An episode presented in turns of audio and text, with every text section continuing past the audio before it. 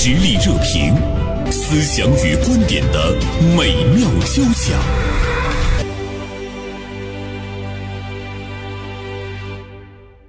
春天来了啊！这两天呢，我们做的关于春天的话题呢，还真是不少。今天呢，想和大家说一说春茶。当然，你也会想到，我们这是一个评论节目，跟春茶的消费、春茶的市场呢，也有了一些关系。所以今天呢，我们来做进一步的探讨哈。大连晚报名笔视线今天的执笔人徐汉博写了这样的一篇文章，跟春茶呢相关的啊。我昨天看到这篇文章的时候，我还跟他说：“我说，哎呦，写的挺美的啊。”所以今天呢，我们先来欣赏。第一段和第二段，我相信现在有很多的朋友已经开始呢喝春茶了。我觉得他的这段文字真的是能够呢写出我们现在品春茶的一份心情啊。待到春风二三月，石炉敲火试新茶，又是一年春茶季，将茶叶一个冬天的日月风雪揉进身体，孕育出最好的自己。手捧一杯春茶，看一片片绿精灵在水中慢慢醒来，草木之间生长的力量在眼前氤氲化开，春的新鲜灵动，带着一点点青涩，像刚刚舒展开的梦想，一下子全都在这盏春水之中。深呼吸，让鲜醇芬芳洗涤胸腔。品一杯春茶，仿佛饮下了整个春天。怀揣对生活的无限向往，苏醒、焕发、蓬勃生长。对于很多人来说，这杯茶就是春天的仪式感。追求仪式感，是为了能更认真的生活。品一杯春茶，本希望涤去烦闷与浮躁。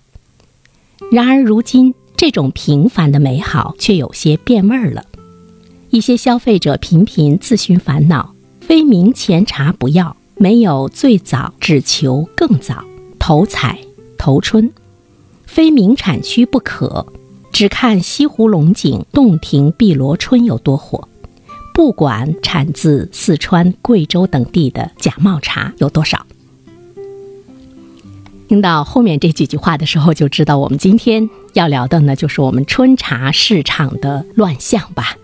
介绍一下呢，我们今天做客直播间的嘉宾，有这篇文章的作者啊，大连晚报名笔视线今天的执笔人徐汉博，还有呢，我们大连山水草堂茶生活馆的主理人万静月。二位中午好。中午好，大家好。中午好。韩博的这篇文章，我突然之间觉得我应该手捧一杯春茶，才有更好的那种仪式感。不过这两天也真的是跟朋友在一起呢，开始喝春茶了，喝绿茶了啊。嗯，它是我们来迎接春天，甚至于我们享受春天的一种仪式。对，怎么样把它跟仪式联系在一起了？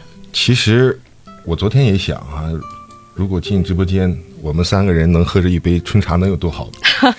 只是我们的就是直播间不能带水，要求是直播间里不能带水啊。我想万总也是这样想的，他应该是也想到了给我们带来春茶的品尝。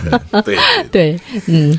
其实，袁生姐刚才念了我的那段文字，我只是因为要写这篇讲春茶的评论，忍不住要去说。但是，其实对于春茶，我个人认为什么都不用说，你只要喝下一口。和你同坐的人，肯定会互相对望的，发出一曲感慨啊，这就对了。哇，真香，是吗？这都是春春天的气息。其实，再多好的文字也无法描述出，呃，在这个呃万物生发的时节，正好遇到了一杯春茶的那种心情和那种状态。嗯，所以说，就是哦，从我个人而言，因为我比较爱茶。我认为春茶就是迎接春天的最好的仪式感，嗯，也是一一场舌尖上的盛宴。那我就想问一下啊，我们大连山水草堂茶生活馆的主理人万静月，其实呢也是这个生活馆的老板啊。我还是想用主理人来说，我觉得呃，似乎我们会去掉一些世俗的东西哈，万总。呃，刚才呢，韩博呃说到呢，哎，现在喝一杯春茶，自己感觉我们是在迎接春天的一种仪式。所以在您的呃这个生活馆中这一段时间，是不是大家自然而然的去了，也是要点春茶呀，要喝春茶、喝绿茶呀什么的？是的，呃，春天是属于这种万物复苏。生机勃发的一个季节，那我们都认为在春天最美好的三件事啊，焚香，啊，挂画，喝春茶。嗯，哎呀，我觉得那个感觉出来了。所以，所以我感觉就特别美好，因为我们茶它是属于农作物，我们是要遵循自然的规律。嗯，自然的规律就是说，春茶它为什么大家都喜欢呢？是因为它经过一个冬天的这壶呢。它内含的物质是最丰富的，嗯，比如说我们的氨基酸、我们的茶多酚以及糖苷类的物质，它在内在的物质是，它是最丰富的，在这个季节，嗯嗯，所以我们在它最美好的时候跟它一起交融，那我觉得。这这这个是人生的很美好的一个事情，最美好的时候就被人家喝掉了，有有点残忍呐。这样我们去体验春天的，就好像我们去踏青一样。为什么我们又在春天去踏青？也是想是说跟自然交融，嗯，这是我们一个内心从美好的一个愿景。呃，我喝茶也喝很多年了，喝春茶在我们的心目中刻下了特别深刻的那个时间概念。对，到这个时候我们要喝。绿茶啊，我们要喝春茶。过了什么时候你再喝，你就不可能去喝它了，对吧？比如说，比如说有一些茶像白茶，我们觉得它放的时间越长，我越喝它越有味道，甚至于七年入药嘛，不知道是五年还是七年。但春茶呢，你就会觉得我就要喝今年的。您如果拿出去年的春茶招待你到您这个生活馆的客人，别人会觉得你你歧视我，你骂我呢，甚至会觉得你你的这个经营是有问题的。它的这个时间性是特别的明显。一方面是就是春茶以绿茶为多哈，嗯，呃，它的这种保存的特性。也也意味着它可能保存的时间比较短，它的鲜鲜鲜爽的程度可能就是在短时间内喝掉它，可能的效果比较好。嗯，另一方面呢，其实就是时节性。对，就是喝春茶的时候，你就是觉得在春光烂漫、十里春风的时候喝春茶才是对的。换一种时刻，换一种时节，可能就没有那种感觉，没有那种滋味了。是，呃，所以说，就袁生姐说的特别有感觉，就是春茶就是就是一个节点茶。嗯，所以说回过头来，它就是一个春天的仪式感。就像我们一年四季要穿什么样的衣服一样，我觉得反倒春茶咖跟这个呢是特别的贴近啊。对，其实要说起来，呃呃，绿茶作为春茶的主要的部分哈，其实要说起来，万总，绿茶是不是不是最适合在春天喝的？我了解的是花茶是，比如说茉莉花茶是春天比较适合喝的，夏天可能喝一些。凉性比较大的绿茶比较合适呢，因为我做这方面也比较时间也比较久，那我的理解是这样子：喝茶其实最科学应该是根据人的体质来分喝什么茶类。嗯，其实春茶上市呢，它相对来讲的话，呃，绿茶这一块茶性偏寒，嗯。啊，所以我们不能因为它好喝而多喝，一定在喝的时候要适量。对。啊，什么东西再好，你不能多过量，不过量。我觉得在任何季节，它其实是只有你是新鲜的，它没有没有问题的。嗯嗯。当然，如果您是比如说胃口不好啊，或者是任何的那个有身体上比较偏寒凉的，其实是不适合多喝。我的观点是说，您喝茶不要挑什么季节喝什么茶，而是要根据您的身体的状况来。挑适应的茶类来进行喝茶，我觉得这个就像我们平时呃这个吃饭一样，就是说每一个人根据你自己身体的状况，你应该多吃一些什么。喝茶似乎是同样的道理哈，饮食饮食嘛。但是我们却会注意到呢，现实的生活中可能有很多人，可能也包括我自己在内哈，我们有的时候是在追寻一个潮流，嗯，是在追寻一种这个风尚。我们真的会很忽略自己的那种那种需要。那么，尤其是对于呃很多的年轻人来讲，您像刚才万总说的这些，他们或许第一次听到，或者是说在想，真的吗？那那我到底适合喝什么茶呢？我现在我还不知道我适合喝什么茶，怎么去喝哈。所以呢，在春茶的这个呃饮用方面，或者是说我们会看到春茶的这个市场方面，比如说它出现一些什么价高啊、这个玄虚啊等等呃这样的乱象，那它也就是自然而然的事情了。韩博，你们是不是找到了一丝答案？就是我们不了解它，所以我们会滥用它。嗯，呃一方面是不了解，另一方面就是冲动跟风。万总开头说的很好，就是春茶其实确实很珍贵，一个冬天的养分都在那一片树叶里，是，呃，使得春茶的价格是是高于整体的，就是茶叶的价格，可以这么说吧？春茶的价格呢，它由几个方面组成。呃，第一个呢，可能我们讲去分析产区，也就是它的知名度。嗯，比如说我们现在春茶上来的话，大家第一个可能会关注到龙井。对对，哎，就是那龙井里面它有核心的产区，核心的产区可能比如说我们狮峰、西湖的狮峰龙井，它可能价格会偏高。这个是产区，第一个是产区决定的。第二个呢，就是说它这个炒制的工艺，嗯，好，包括它的产量。包括第四个，可能它的需求，嗯啊，那这几个方面导致于它的价格可能整体会偏高。我们在消费者在喝春茶第一口的，不一定是说最早的春茶就是价格最高的。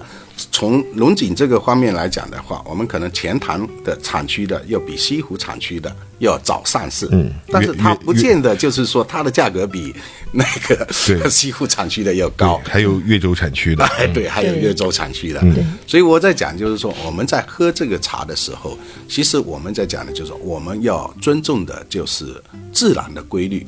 那我们不一定是要去追求这种最跟最乐的风，或者是怎么样的一个那个。万总呃口中的自然的规律被我们有一些人人为的破坏了。嗯，那可能这几年的绿呃春茶季相对还理智了不少，和之前相比，我不知道万总有没有印象，就是春茶刚炒起来的那几年，好像各个茶区都在拍卖头采的茶叶，可能一两茶一斤茶卖个十几几十万的，呃，都会出现。俗话说一两春茶一两斤，哈，那个时候都不知道是多少两斤的。到了今天，可能市场在逐渐的变得理性，但是与此同时，我也观察到了，呃，整个市面上的问题还是很多。比如说，我盲目的求早，然后盲目的追求呃知名的产区，呃，包括盲目的追求手工茶等等，不顾一切的去追求，不考虑性价比，不考虑呃真假，不考虑对错，只是为了一个好看，为了一个就是面子。对这个茶叶的乱象呢，不单单是春茶，春茶可能会更明显一些，对，我也想说更明显、更激烈一些，因为呢，它要抓住那个时机，所以呢，这个推动方啊，包括我们现在经常会说的什么资本方啊，它有一个时间的紧迫感的这个问题。其实很多的那个茶叶啊，包括红茶呀、白茶呀，这个市场的乱象，我们。这么多年来一直是在说，我们也会去探索，就是它背后的这个原因哈。所以万总，您觉得就是从一个从业者的这个角度上来讲，我想你们是不是也也会经常去分析，说今年又出现什么新鲜玩意儿了？万变不离其宗。嗯春茶是比较激烈。那同时，因为春天嘛，就是有很多的茶类它都在采摘，对包括我们在比如说著某著名产区的一个普洱古树茶，可能一棵树的采摘权就拍到上百万的都都有。嗯，但我觉得我们去分析这个内部，很多的资本方资方他可能是以点带面的。我把这一棵树炒上去了，我这一片不都好卖了吗？以点 带面，对对对，就比较形象。我我我我觉得是这样子的一个概念，就是说，他不可能把所有的价格我都抬上去，嗯，但是我把其中的一个价格我抬上去完之后，我周边的我都价格都能上来，区域的价格这个就是利益的一个趋势。嗯，其实您说就是古树茶跟大树茶，它到底有多少的差异？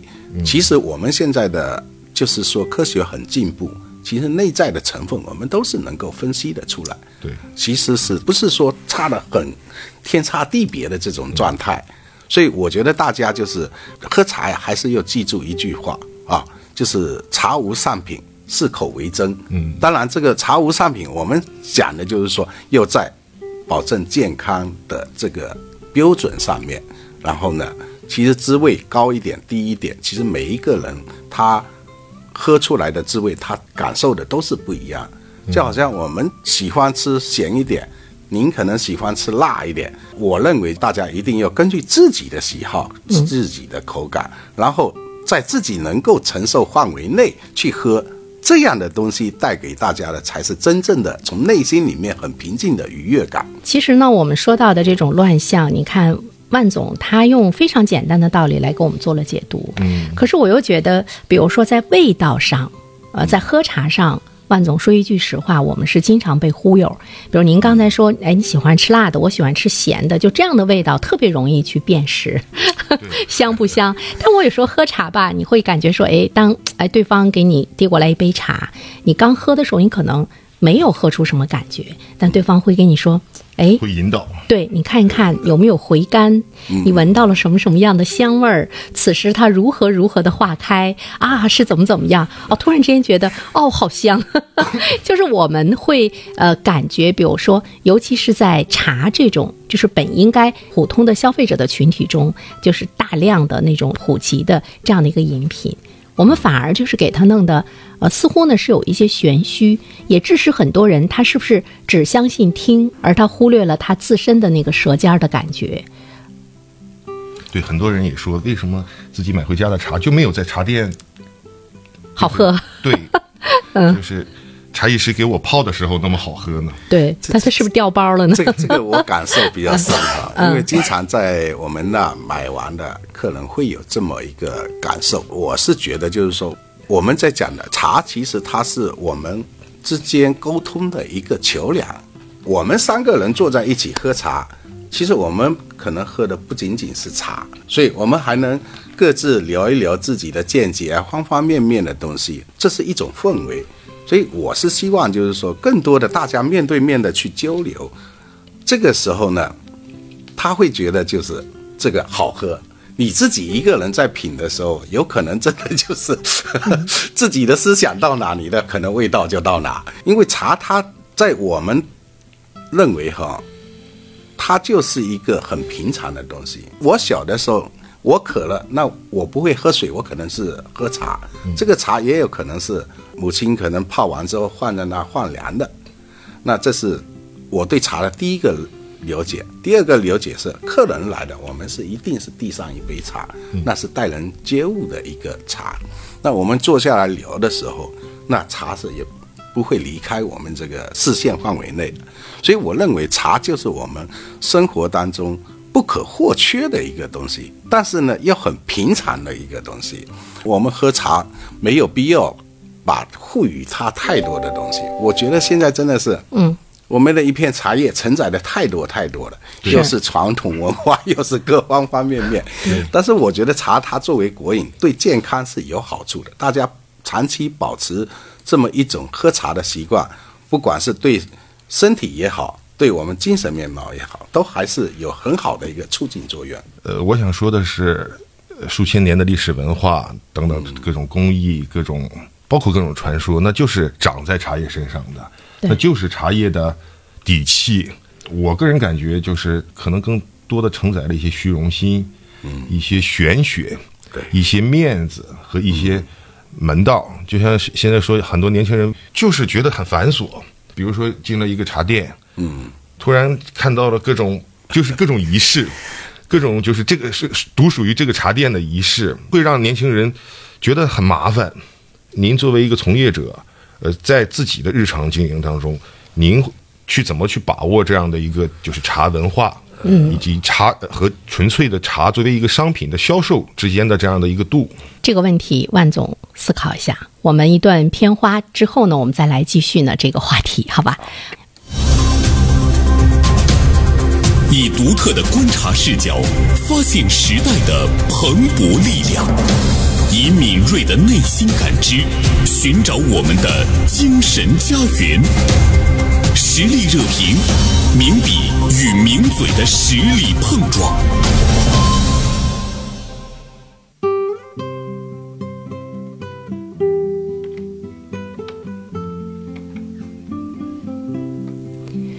好的，听众朋友，您这里收听到的是《实力热评》，我是主持人袁生。今天呢，我们请到直播间的两位嘉宾，一位呢是大连晚报名笔视线今天的执笔人徐寒博，还有一位呢是我们大连山水草堂茶生活馆的主理人万静月啊，做客呢我们的直播间。我们由春茶聊起，那么说一说呢，我们一直不理解的茶叶市场的这个价格的乱象啊，还有呢那么多人的这种跟风和追捧，尤其是年轻人会表现的呢比较这个突出一些啊。在这个茶叶的市场上，尤其是现在是喝春茶的时候。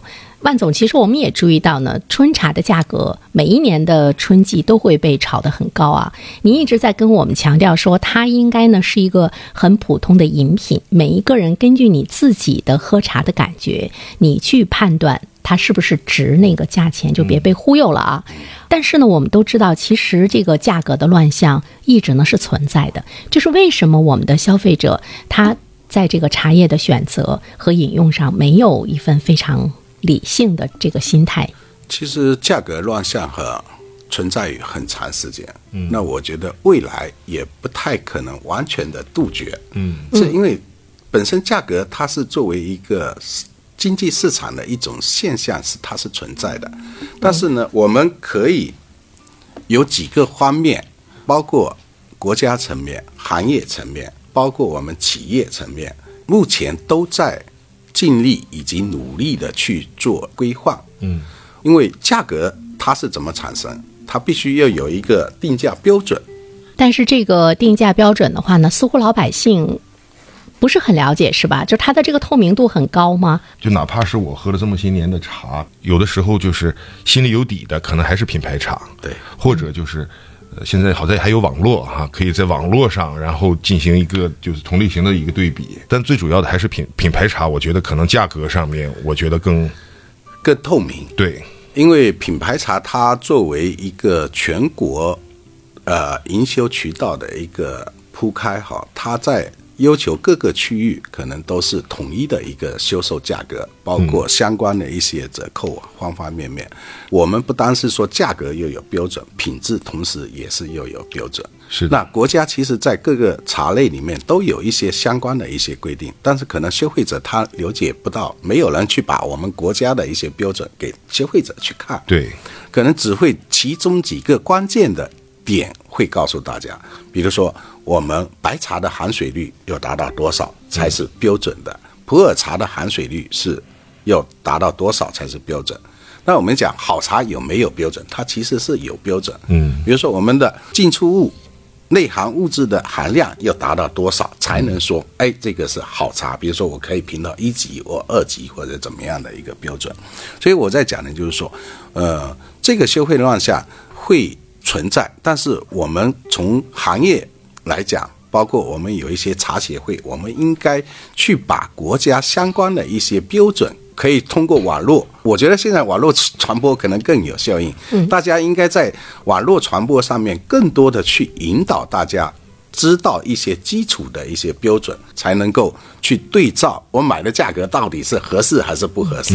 但是我我觉得这个吧，其实相对比消费者来说呢，他也是比较专业。比如说您说到什么含水率啊什么什么的，作为老百姓来讲，他会觉得我怎我怎么样去了解它的含水率？我通过一些什么什么什么样的这个方式？而且大家呢，往往他。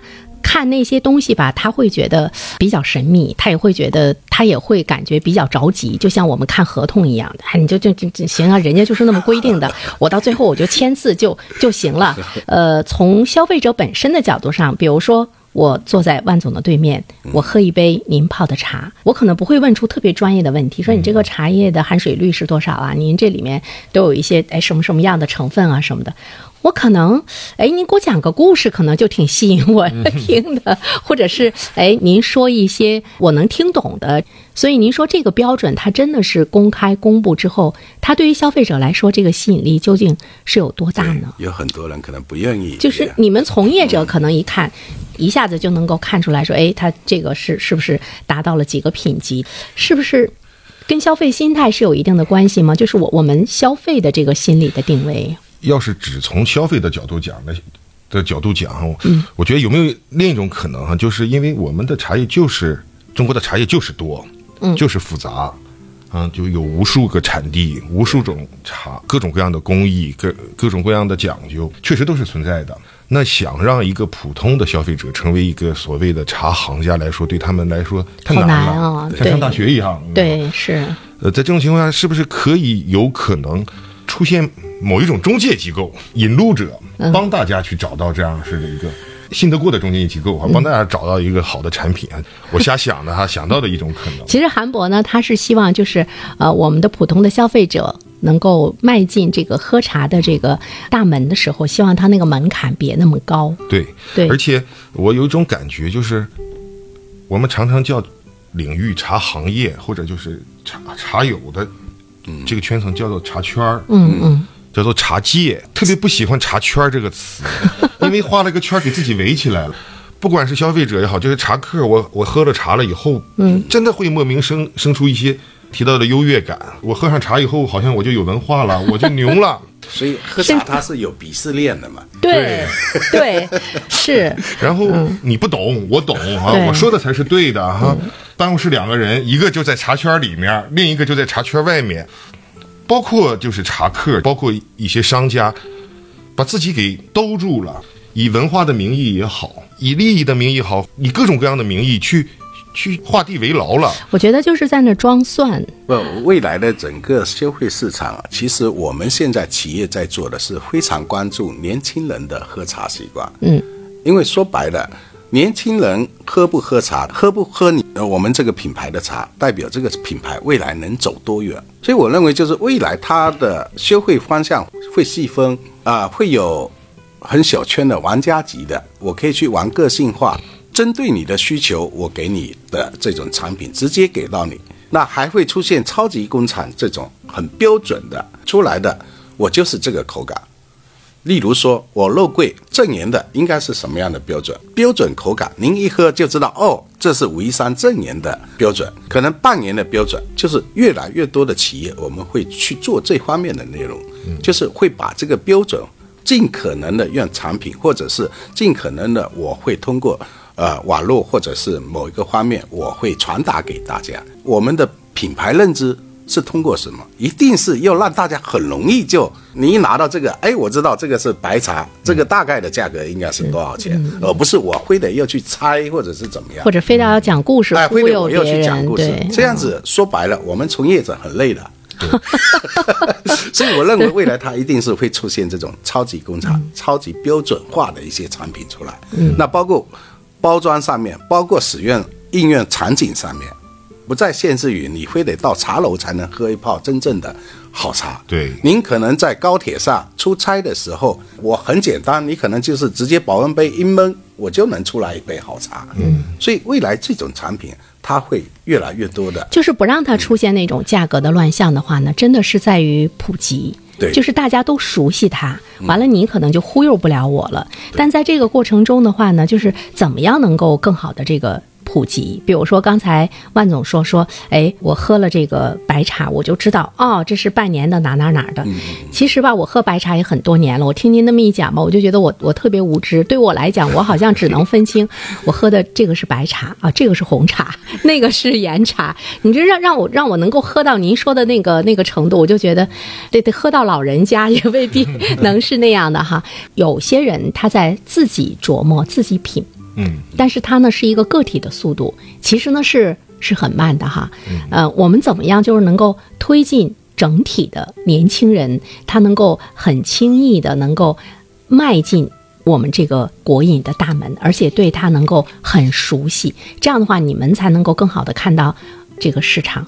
其实，在我的概念中，我我是希望我们的茶馆儿真的不是我们传统概念中一进去之后就是那么那么几个人神秘兮兮的围坐在一起，你一闯进去吧，上下打量你，你突然间觉得哦，我走错了，赶紧出来。它应该是一个很朝气蓬勃的，现在在市场上出现了非常多的新中式茶馆，就是不再是以前奶茶认为就是喝一杯茶。嗯，那我们讲新中式茶馆，更多经营的是我原液泡出来的，我一杯可能就卖二十块，现在是越来越多。哦但是我的包装呢，不再是像以前那样子。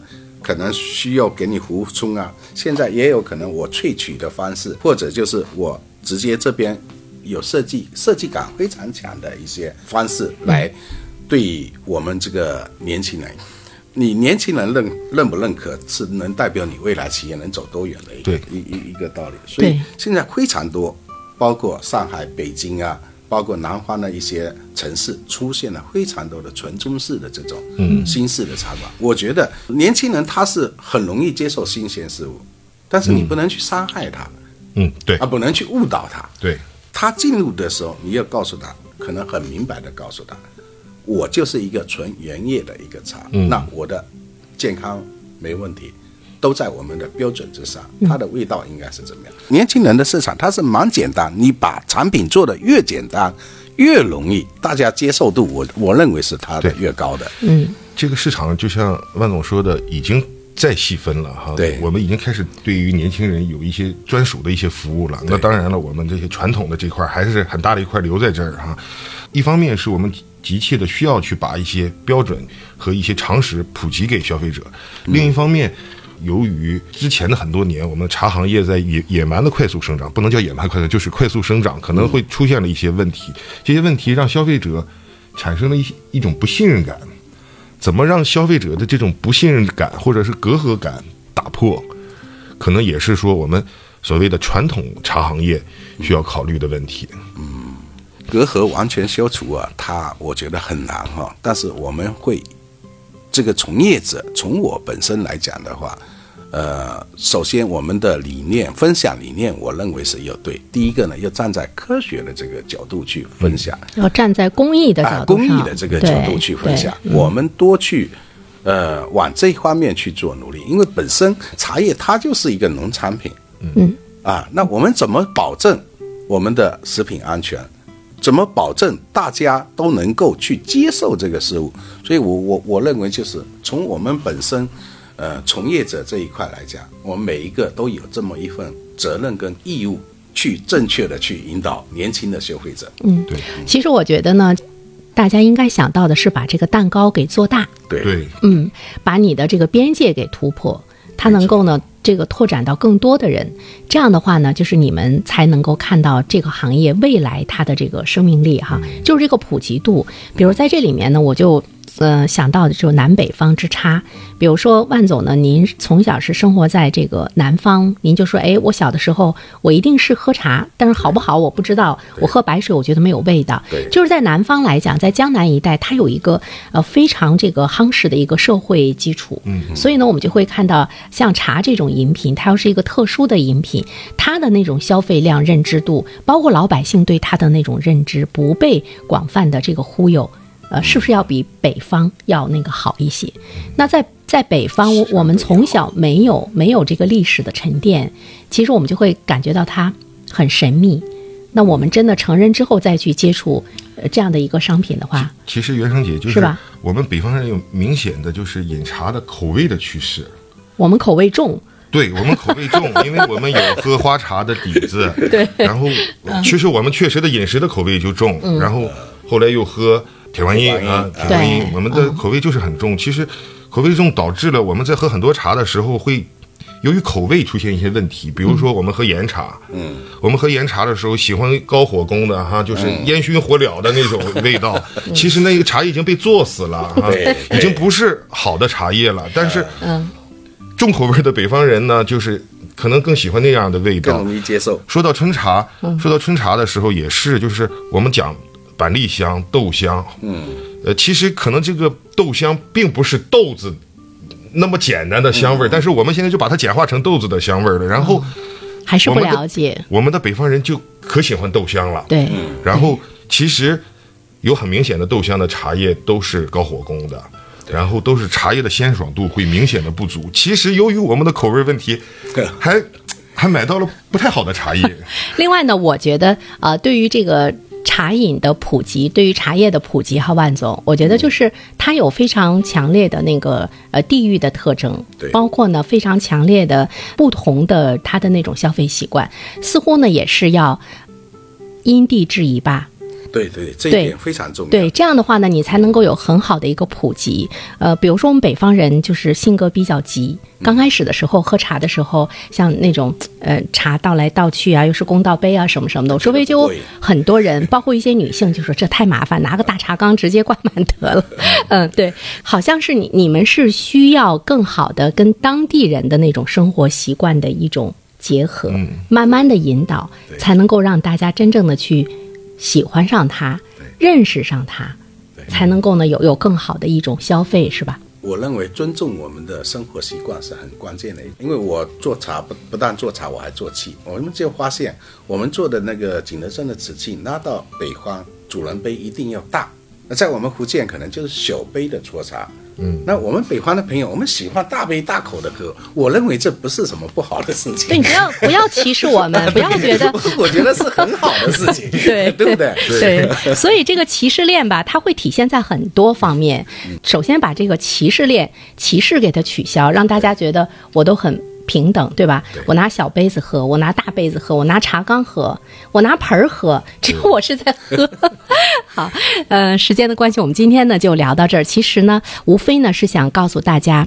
茶它并不是很神秘，嗯，大家呢要结合着自己的身体的这个特征，要真正的呢去相信你嘴中的味道，不要听别人如何如何说，而使呢我们这样一个本应该普及的这样一个国饮呢更加的神秘化，并且呢因为你的盲目的相信，恐怕呢才会上当受骗哈。好，再一次感谢万总，感谢韩博做客直播间，有机会我们再聊茶吧，好吧？哎，好，再见。再见。